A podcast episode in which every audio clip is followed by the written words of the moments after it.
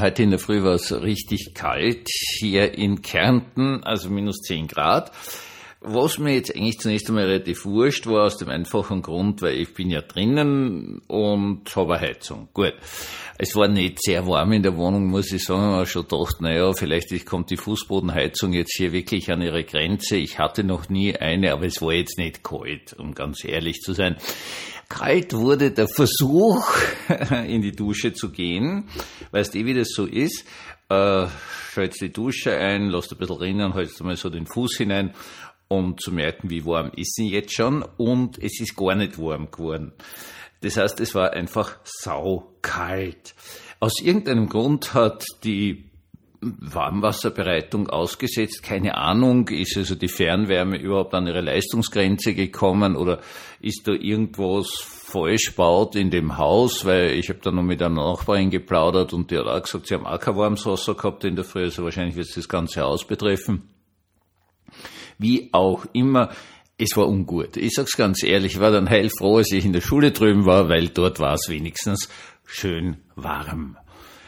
Herzlich willkommen zum Tagebuch eines Pfarrers von eurem Herrn Spiegel, eurem Pfarrer im Internet. Schaut's Leute, sowas ist natürlich lästig, muss man sagen, aber wie ich von der Schule wieder nach Hause gekommen bin, da hatte ich eine Lochstunde, also bin ich schnell wieder herübergegangen und siehe da, das Wasser war wieder warm, es war nicht sehr warm, aber es hätte also zum Duschen wirklich ausgereicht. Das muss man mal ganz ehrlich sagen. Also das hat sich gelöst und das war so eine kleine Unannehmlichkeit. Ich hoffe doch stark, dass das morgen in der Früh oder wenn es jetzt wieder ein bisschen wärmer wird, nicht mehr mehr auftritt, weil irgendwie ist ein warmes Wasser in der Früh haben schon fein. Aber es ist eben eine Unannehmlichkeit. Und eine Unannehmlichkeit und was Furchtbares sind zwei völlig verschiedene Dinge.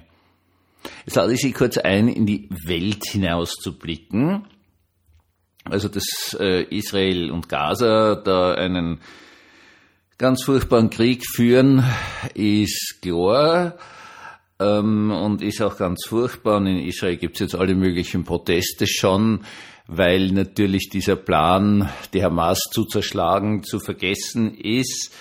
Ähm, mir ist das noch relativ wurscht. Ich denke immer so an die normalen Leute. Also dieser Podcast geht an normale Leute, das heißt so an Sie und mich, die jetzt da irgendwie versuchen, in dem Gaza nicht zwischen die Fronten zu kommen, was wahrscheinlich extrem schwierig ist, weil das Gaza winzig klein ist und wenn da jetzt alle schießen, dann bist du höchstwahrscheinlich zwischen den Fronten und das ist nicht nett.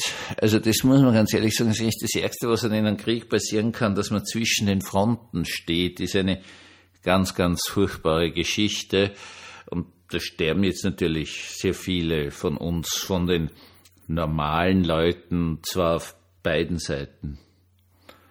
Dann werfen wir doch mal einen Blick in den Jemen. Der Jemen ist ja ein tolles Land das eigentlich gar nicht so gesehen wirklich gibt. Das ist so ein Überrest von äh, englischer Kolonialzeit. Und da hat es sogar einen ganz einen tollen Plan gegeben, da hätte es alle möglichen kleineren Staaten wären da entstanden gewesen. Das haben, haben damals ein paar Politwissenschaftler und Orientologen sie einfallen lassen und das der englischen Regierung vorgelegt. Die hat gesagt, toller Plan, wir gehen jetzt einfach und ziehen mit der mit dem Lineal ein paar Linien und das war's dann.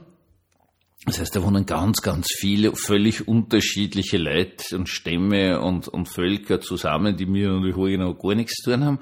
Und dementsprechend geht's jetzt dort seit, ja, jetzt 60 Jahren oder so in der Größenordnung zu. Sehr bekannt sind die Hutis. Das ist so eines dieser Völker, die eigentlich mit den anderen auch nichts zu tun haben. Es ist anscheinend ein relativ großes Volk, das irgendwie immer wieder so versucht, äh, einen eigenen Staat zu gründen und davon dafür sehr, sehr viel Waffen kriegt vom Iran, damit die auf die äh, Erzfeinde, die Iraner, also jenseits vom Persischen Golf, sprich auf die Saudis schießen.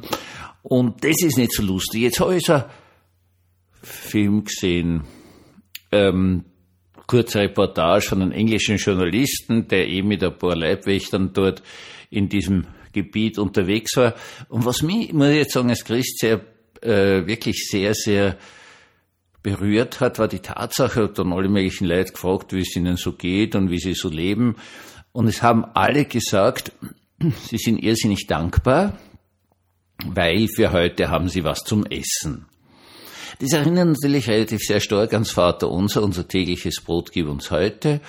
Und sie waren offenkundig wirklich glücklich darüber, dass sie für heute, also wirklich für heute, also den Tag, wo die halt gerade dort gedreht haben, was zum Essen haben. Das ist schon irgendwie sehr beeindruckend, oder?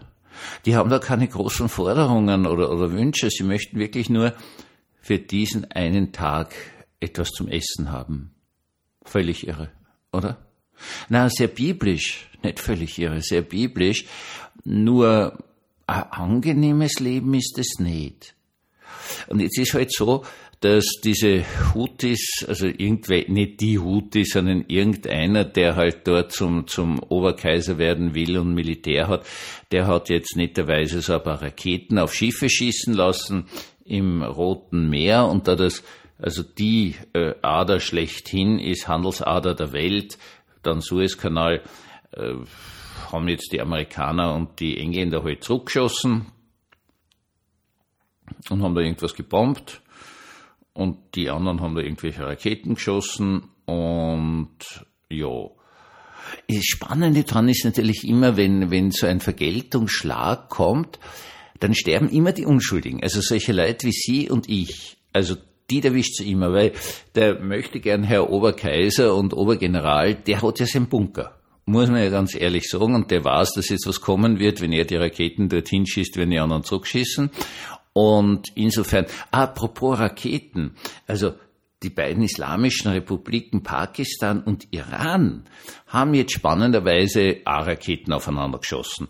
Was jetzt wirklich alle auf der Welt sehr, sehr überrascht hat, aus dem ganz einfachen Grund, weil die gerade noch ein gemeinsames ähm, Manöver da im, im Meer gemacht haben mit ihren Flotten und irgendwie dauernd betonen, sie sind so richtig islamisch und total befreundet und so weiter und so fort.